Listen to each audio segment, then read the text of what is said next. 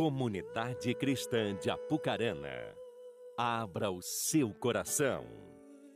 Momento da Palavra de Deus. Quero convidar você a pegar sua Bíblia comigo, no livro de Atos dos Apóstolos. Eu tenho uma palavra para compartilhar com você, né? Nessa noite eu quero pregar de uma maneira diferente. Eu quero pegar um, uma, uma história, né, um fato que um homem de Deus viveu na Escritura e que nós, eu quero contextualizar contigo para que possamos mergulhar nessa história, mergulharmos naquilo que aconteceu, para que possamos também aprender, porque tem tudo a ver com o que nós estamos passando no dia de hoje. Atos capítulo 27. É importante que você abra a Bíblia comigo, que eu vou estar lendo os textos, você vai acompanhando comigo no decorrer, conforme eu for falando. Atos 27, diz assim o primeiro versículo. Quando ficou decidido que navegaríamos para a Itália, Paulo e alguns outros presos foram entregues a um centurião chamado Júlio, que pertencia ao regimento imperial. Embarcamos no navio de Adramítio, que estava de partida para alguns lugares da província da Ásia, e saímos ao mar estando conosco Aristarco, um macedônico de Tessalônica. Irmão, sobre o jejum eu vou estar orando no final, tá bom? Nós vamos entregar junto o jejum. Mas eu quero antes disso compartilhar uma palavra com você aqui. O texto começa falando sobre uma viagem que o apóstolo Paulo estaria fazendo. Mas eu quero, vamos aqui fazer um, uma ideia de como, como da onde ele estava partindo para a gente entender bem essa situação. Paulo, ele enfrentou a prisão em alguns momentos da sua vida. Paulo, ele enfrentou prisões é, durante a sua jornada ministerial, não porque era um malfeitor, mas porque ele era perseguido por pregar a palavra. Paulo, ele teve preso vários momentos, e aqui no capítulo 27 de Atos, está narrando um momento em que ele está enfrentando uma situação como essa. No capítulo 25 de Atos, vai falar de Paulo estava retido né, em Jerusalém, né, depois Cesareia, mas em algum momento Paulo ele, ele reivindicou para ele prestar conta diante de César, ele queria estar diante de César para ele ser julgado, já que lá onde ele estava não havia nada contra ele, mas ele queria, ele queria se apresentar diante de César. Então, Paulo, passando pela prisão em Jerusalém, Cesareia, aqui ele, ele foi designado para ir para a Itália. Ele mais um grupo de ladrões, de salteadores, que também estavam presos. Então, Paulo, ele foi entregue na mão desse Júlio, que era o centurião. Então, Júlio, ele reuniu o apóstolo Paulo, quanto outros presos, entraram numa embarcação para irem até Itália, porque lá Paulo iria se apresentar diante de César. Então nós vemos aqui que começou uma jornada.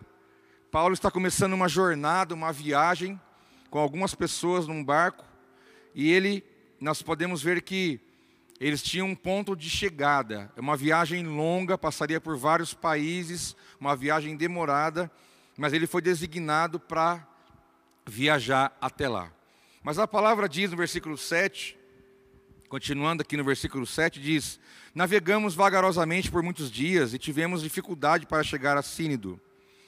Não, tendo possível, não sendo possível prosseguir em nossa rota, devido aos ventos contrários, navegamos ao sul de Creta, de fronte a Salmona.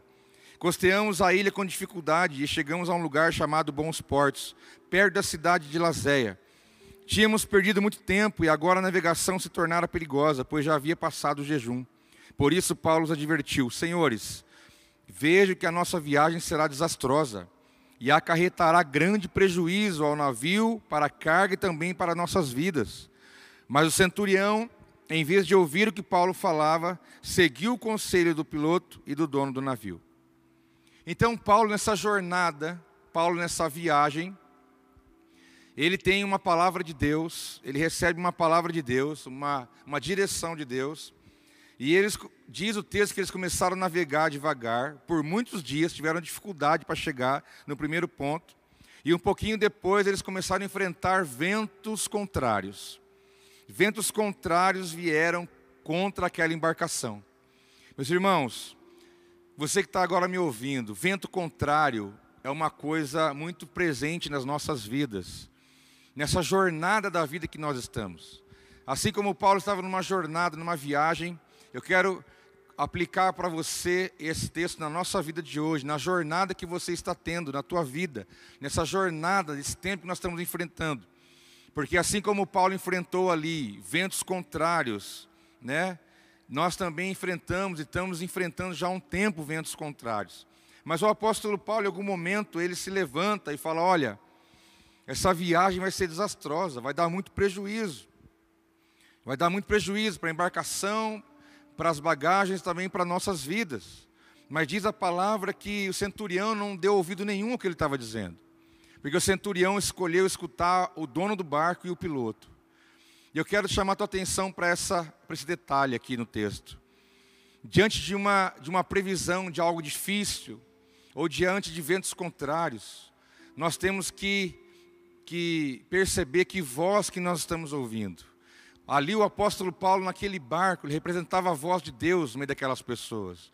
Ali tinha Paulo como a voz de Deus, tinha o piloto do barco, que era aquele que conhecia o que estava fazendo, tinha domínio sobre o que estava fazendo. Tinha pessoas ali que não temiam a Deus, pessoas que eram ladrões, estavam sendo transferidos para outro lugar. Tinha muita gente ali, mas no meio daquele, daquela jornada, no meio daquelas pessoas, no meio daquele, daquele navio, uma voz de Deus se levantou. Eu quero dizer para você que no meio da tua jornada, existe também uma voz de Deus que se levanta para te trazer uma palavra, Hoje Deus está usando a minha vida, Deus pode usar a vida do teu pastor, do teu líder, do teu irmão, de alguém para te dar uma palavra, porque você pode entender que no meio de uma situação como ventos contrários, você precisa de uma palavra de Deus, você precisa de ouvir uma palavra de Deus para a tua vida. Mas sabe o que foi o, o, impressionante aqui? Que mesmo Paulo dizendo uma palavra para eles, diz aqui o texto que o centurião não deu ouvido nenhum. E é muito, muito fácil nós encontrarmos nos nossos dias, da mesma forma, pessoas não dão ouvidos à voz de Deus, elas colocam a sua confiança naquilo que elas sabem, colocam a confiança, a segurança na experiência que já tiveram. Possivelmente essa palavra de Paulo chegou ao piloto do barco, e ele pode ter falado: Olha, que nada, eu sei, eu conheço o que eu estou fazendo. Eu já, quantas vezes eu não estou viajando nesses mares, eu já tenho tempo de experiência, eu sei o que eu estou fazendo. Além do piloto, o dono do barco falou: Não, a gente já está acostumado, pode ficar tranquilo. Ninguém deu atenção àquela voz, mas eles não perceberam que ali era uma voz de Deus para a vida deles, um aviso de Deus para a vida deles. E eu quero chamar a tua atenção nessa noite, diante dos ventos contrários que se levantam contra a nossa vida. Você tem que entender e encontrar a voz de Deus em meio a tudo isso, para que você não caia, para que você não perca de ouvir a voz de Deus, para ouvir a sua própria voz, para ouvir a voz do seu coração, que é enganosa, para você ouvir a voz da sua razão, para você não ouvir a voz de alguém que diz para você que sabe o que está fazendo. Eu quero te chamar a tua atenção. Tape os ouvidos para todas as coisas, mas decida ouvir a voz de Deus em meio aos ventos contrários. Porque uma jornada, uma vida, ela vai passar por ventos contrários. Ela vai enfrentar. Nós temos enfrentado. É a nossa realidade hoje. Os ventos estão soprando contra. Nós estamos entrando, passando por uma, uma, uma atravessando uma tempestade. Mas no versículo 14 do mesmo capítulo 27, diz que pouco tempo depois, desencadeou-se a ilha um vento muito forte, chamado Nordeste. O navio foi arrastado pela tempestade, sem poder resistir ao vento. Assim, cessamos as manobras e ficamos à deriva. Aquilo que era só um vento contrário se tornou uma tempestade, um vento muito forte, diz a palavra. Que eles foram arrastados, o vento arrastou aquela embarcação. E eles não puderam resistir àquilo e e entregaram, não tinham mais como manobrar e ficaram à deriva. A deriva quer dizer quando você perde a rota, perde a direção e você não sabe mais para onde está indo e você está à mercê do que vai acontecer ali no vento, daquela situação que você está enfrentando. Então aquilo que era um vento contrário piorou, piorou ainda mais, virou uma tempestade, o navio foi arrastado. O navio foi arrastado, o navio perdeu a direção. Muitas vezes nós também enfrentamos ventos mais fortes que nos arrastam, que nos tiram da direção, que tentam nos, nos levar à deriva, como levou esse navio, tentando tirar nossa visão, tirar nossa atenção, tirar aquilo que nós temos como uma direção que Deus tem nos dado, porque a tempestade vem, o vento vem. Mas, continuando o texto, diz no versículo 16: que passando ao sul de uma pequena ilha chamada Clauda, foi com dificuldade que conseguimos recolher o barco salva-vidas. Levantando-o, lançaram mão de todos os meios para reforçar o navio com cordas. E temendo que ele encalhasse nos bancos de areia de Sirte, baixaram as velas e deixaram o navio à deriva. No dia seguinte, sendo violentamente castigados pela tempestade, começaram a lançar fora a carga. No terceiro dia, lançaram fora com as próprias mãos a armação do navio.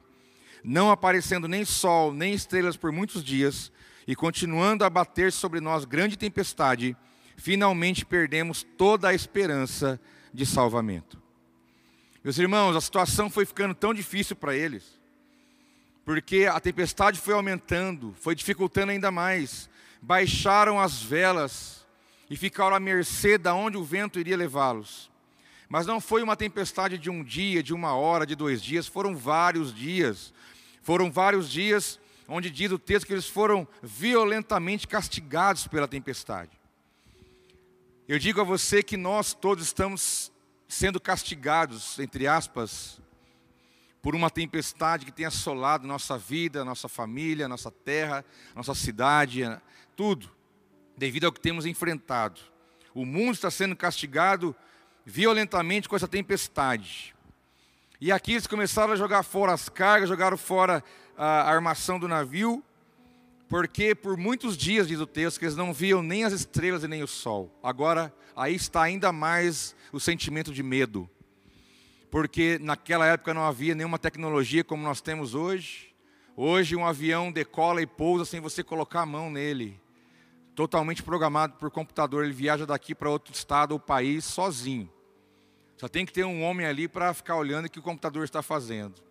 Agora você imagina naquela época, os homens navegavam orientados pelos astros. Os homens navegavam orientados pelo sol, pela lua, pelas estrelas. Ali eles poderiam saber onde estavam, a distância, a, a direção.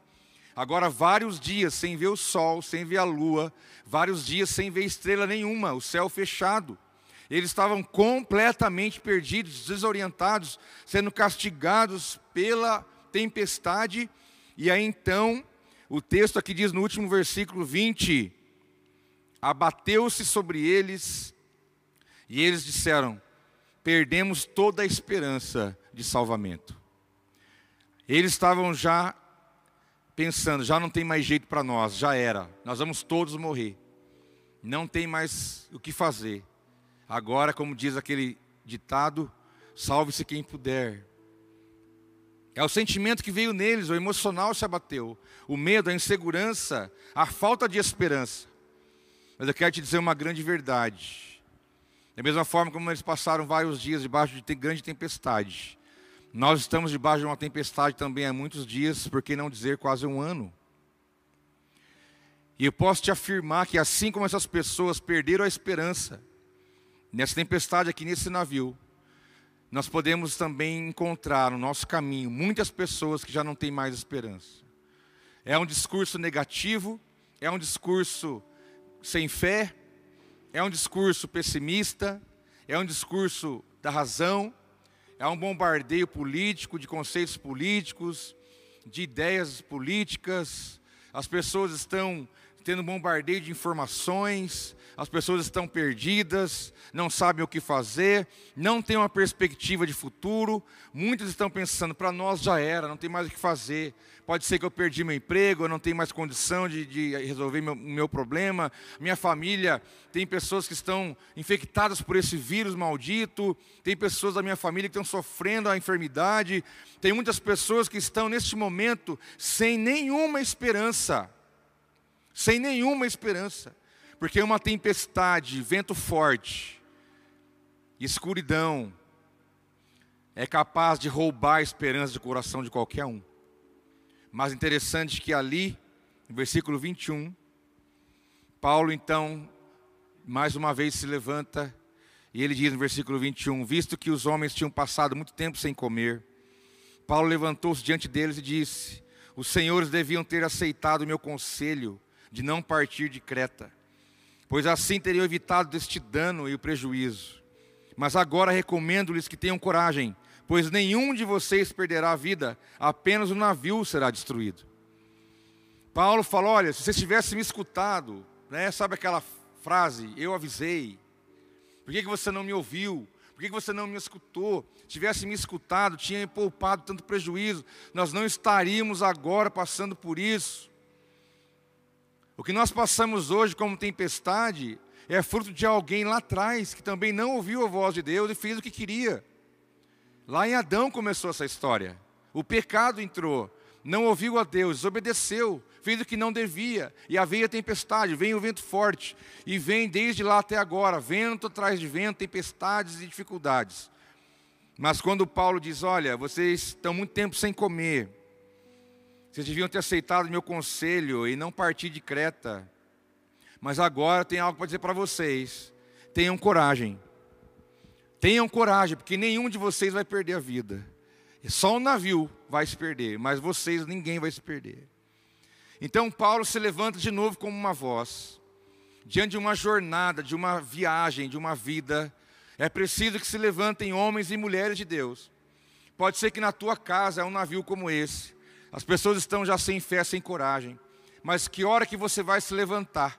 Que hora que você vai se colocar de pé diante de todos e vai dizer: Olha, tenham coragem, tenham ânimo. Pode ser que não fizeram o que tinha que ser feito lá atrás, mas não importa, sempre é tempo de fazer o que é certo. Quem vai se levantar com essa mensagem? Quem vai se levantar com esse discurso? Quem vai se levantar com essa fé? É você que está me ouvindo agora, meu irmão. É você, minha irmã. Se posicione, levante. Tem navios afundando aí perto de você tem navios afundando aí, aí perto, bem próximo de você. As pessoas estão sem esperança, esperando a morte chegar, esperando que as coisas piorem ainda mais. Mas levante-se como um homem, como uma mulher de Deus, levante e libere uma palavra de fé. Nós vamos vencer isso em nome de Jesus. E Paulo disse: tenham coragem, vamos nos posicionar, não vamos deixar nossas emoções falarem mais alto. Não vamos deixar as notícias falarem mais alto. Não vamos deixar a circunstância falar mais alto. Vamos ter fé naquilo que Deus tem para nós. E aí então Paulo dá uma palavra de ânimo para aquelas pessoas. Eu vou dizer para você uma coisa: nesse barco da vida que todo mundo está, alguém precisa se levantar. As pessoas estão totalmente precisando de uma palavra. Não retém a palavra que está em você. Não retém a palavra que está na sua vida. Por isso vamos começar esse propósito nas células. Para que essa mensagem chegue. A mensagem que Jesus é Senhor. A mensagem que nosso Pai cuida de nós. A mensagem que há esperança. A mensagem que ainda há esperança no livramento de Deus. A mensagem de que nem tudo está perdido. A mensagem de que há solução, sim. Nós temos que nos levantar com essa mensagem, com essa palavra. Sabe o que Paulo disse a eles? Que ninguém ia morrer e que o barco seria destruído, mas ninguém ia se perder, que no versículo 23, Paulo conta para eles um testemunho dizendo: Pois ontem à noite apareceu-me um anjo de Deus, a quem pertenço e a quem adoro, dizendo-me: Paulo, não tenha medo. É preciso que você compareça perante César. Deus, por sua graça, deu-lhe as vidas de todos que estão navegando com você.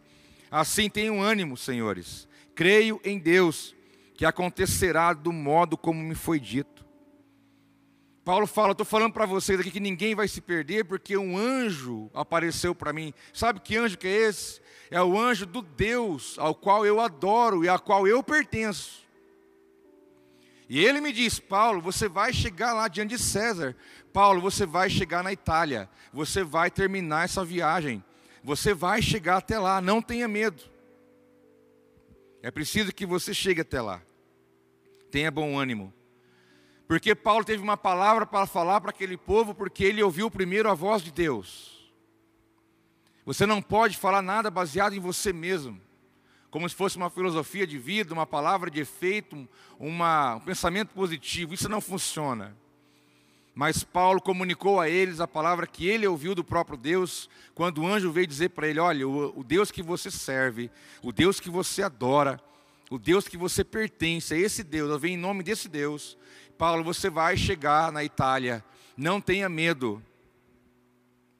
E Paulo só compartilhou com aquelas pessoas a palavra que ele ouviu de Deus. Então, para você ter uma palavra de Deus, você tem que buscar em Deus. E a partir daí você vai poder compartilhar ela com todas as pessoas que estão à sua volta. Com a fé e a convicção que Paulo teve, que Paulo disse para eles no versículo 25: Tenham ânimo, senhores, porque eu creio em Deus que acontecerá do modo que ele falou.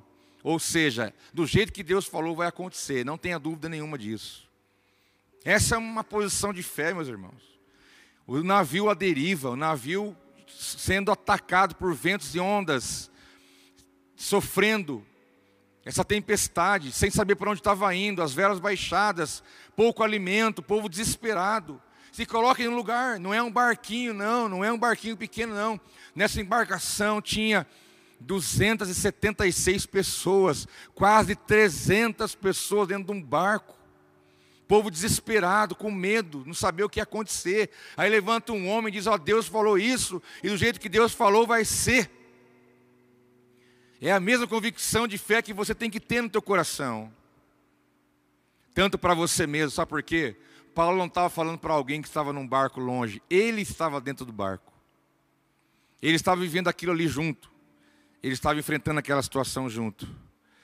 E então Paulo, versículo 31, Paulo disse ao centurião e aos soldados: Se esses homens não ficarem no navio, vocês não poderão salvar-se.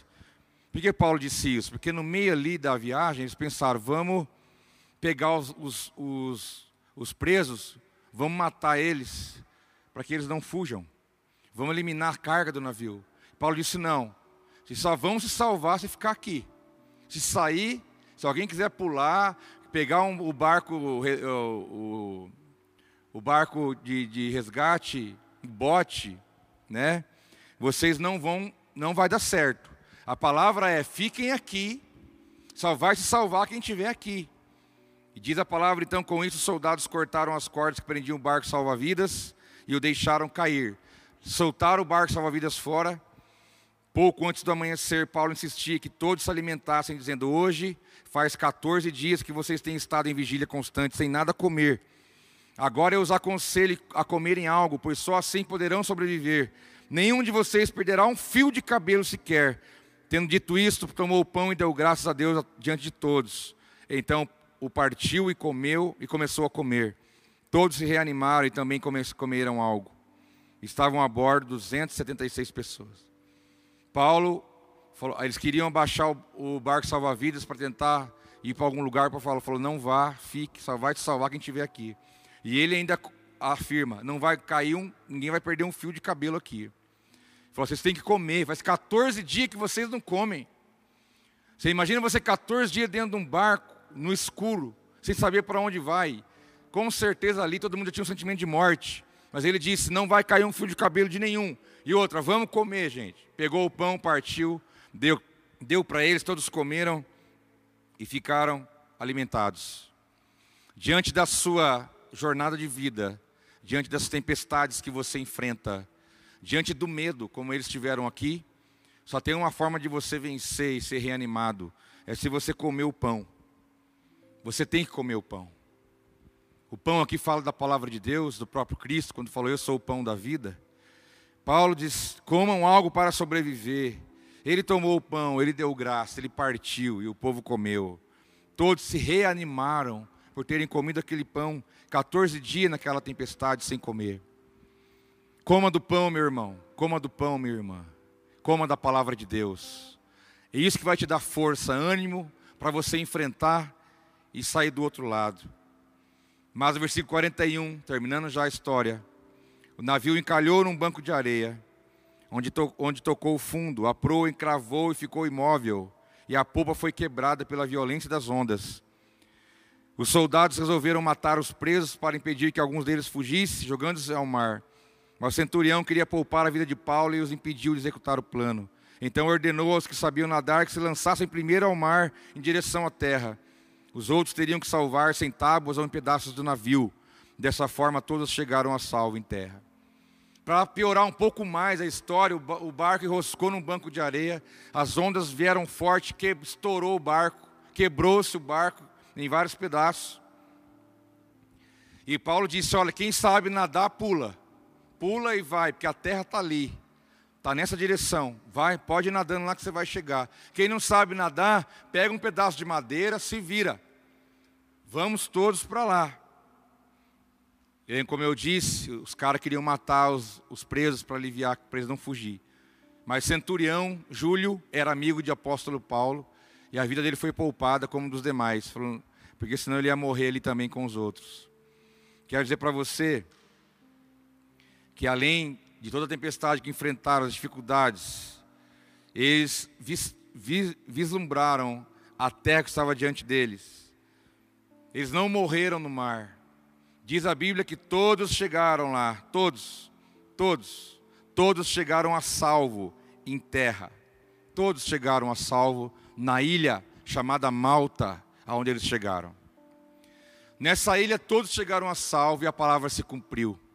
Porque tinha um homem de Deus, ali tinha uma palavra de Deus, ali tinha o pão para eles comerem, ali tinha um sentimento de unidade, todos nadaram na mesma direção, todos foram para o mesmo lugar, todos ouviram o que o apóstolo Paulo tinha dito, todos deram ouvido à voz de Deus, por isso todos se salvaram, todos, todos chegaram salvos. Interessante que Paulo, ele teve três grandes livramentos aqui.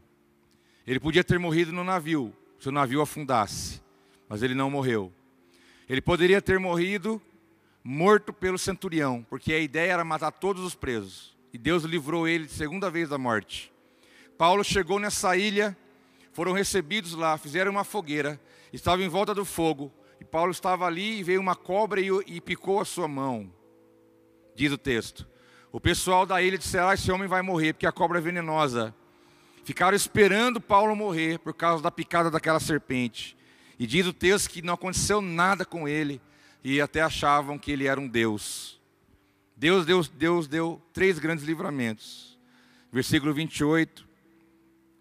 Uma vez em terra, descobrimos que a ilha se chamava Malta. Os habitantes da ilha mostraram extraordinária bondade para conosco. Fizeram uma fogueira e receberam bem a todos nós, pois estava chovendo e fazia frio. Apóstolo Paulo ficou ali três meses, passou o inverno nessa ilha.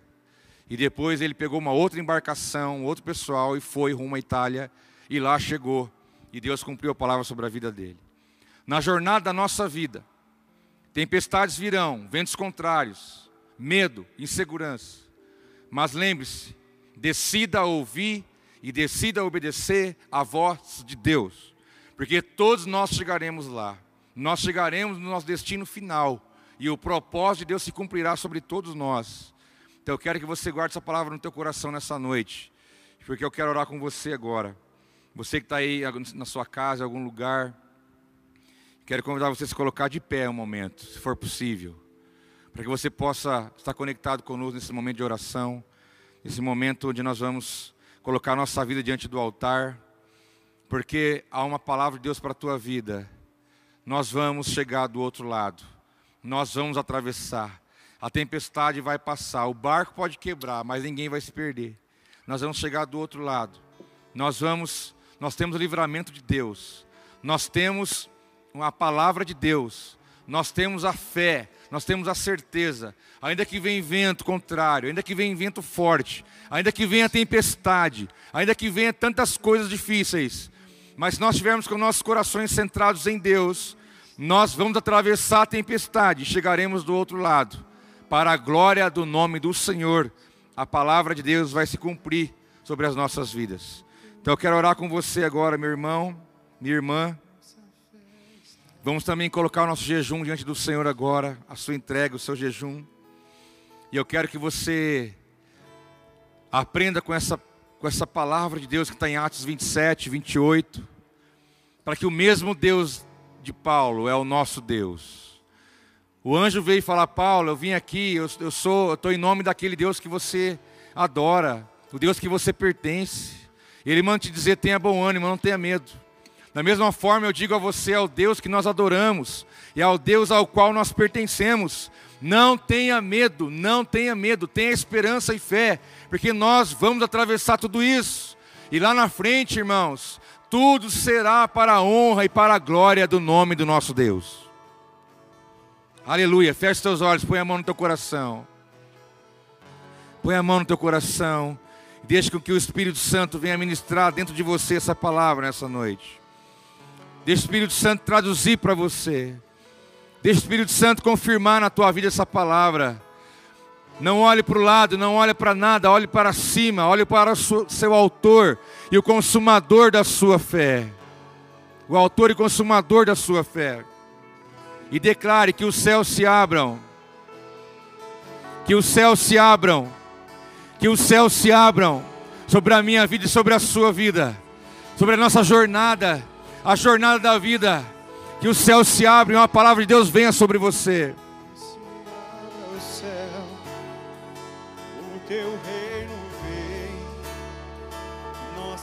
Está no nosso Deus. Que se abra o céu, o teu reino vem, nossa fé está.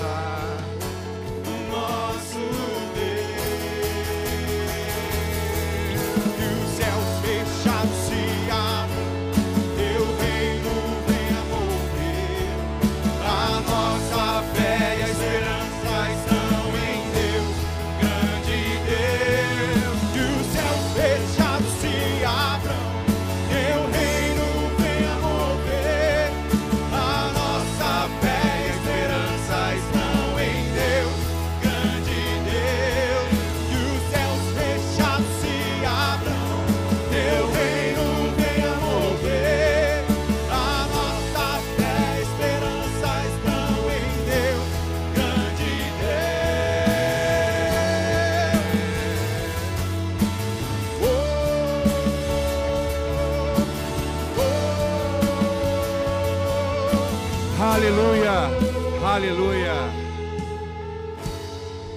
Aleluia. Que os céus fechados se abram. Que o teu reino venha mover, Senhor. Porque a nossa fé e a nossa esperança estão em Ti, o nosso Deus. Pai, em nome de Jesus, nós queremos chegar diante da Tua presença. Meu Pai, a jornada da vida tem os seus desafios e as suas dificuldades. Os ventos sopram contrários, a tempestade vem, mas o Senhor nos conduz na destra das Suas mãos. O Teu poder está sobre nós, a Tua glória. Meu Pai, tira do coração do Teu povo o medo, a incerteza, a insegurança, a falta de esperança. Pai, em nome de Jesus, não somos guiados pelo que nós estamos vendo, pela circunstância, mas somos guiados pela Tua palavra e pelo Teu Espírito e pela fé que temos no Senhor. Pai, em nome de Jesus, pela tua palavra nós cremos que sairemos do outro lado, atravessaremos toda e qualquer tormenta. Como filhos teus, nós te exaltamos e te glorificamos. E nós cremos que assim como o Senhor disse, assim será feito, em nome de Jesus, Senhor. Em nome de Jesus. Pai, nós entregamos a Ti o jejum da nossa da igreja, o jejum coletivo de cada irmão, cada irmã, de cada filho seu. Receba no teu altar nosso jejum, a nossa entrega, para que o teu sobrenatural se mova em nossas vidas, para que o teu reino se manifeste em nós, para que haja, meu Pai, milagres, sinais, libertações, milagres do Senhor na família, em cada vida, em cada, em cada propósito que nós temos colocado na tua presença. Pai, nos guarde do mal, nos dê a tua paz, nos dê a tua bênção. Que o Senhor venha, meu Pai, glorificar o teu nome em nossas vidas. Nós oramos, meu Deus, e te agradecemos em nome de Jesus. Quem crê comigo aí onde você está, diga amém. Sinal que você concorda com aquilo que eu estou falando para você agora. Diga amém. Confie na palavra, confie no Senhor. Confie nele sempre, porque ele é fiel e a sua misericórdia dura para sempre. Aleluia. Meu irmão, que Deus te abençoe.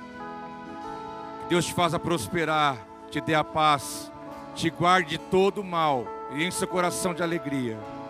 Que você possa ter uma semana abençoada, cheia de saúde, cheia de paz. Shalom, shalom para você. Que o Senhor te abençoe e te guarde. Em nome de Jesus.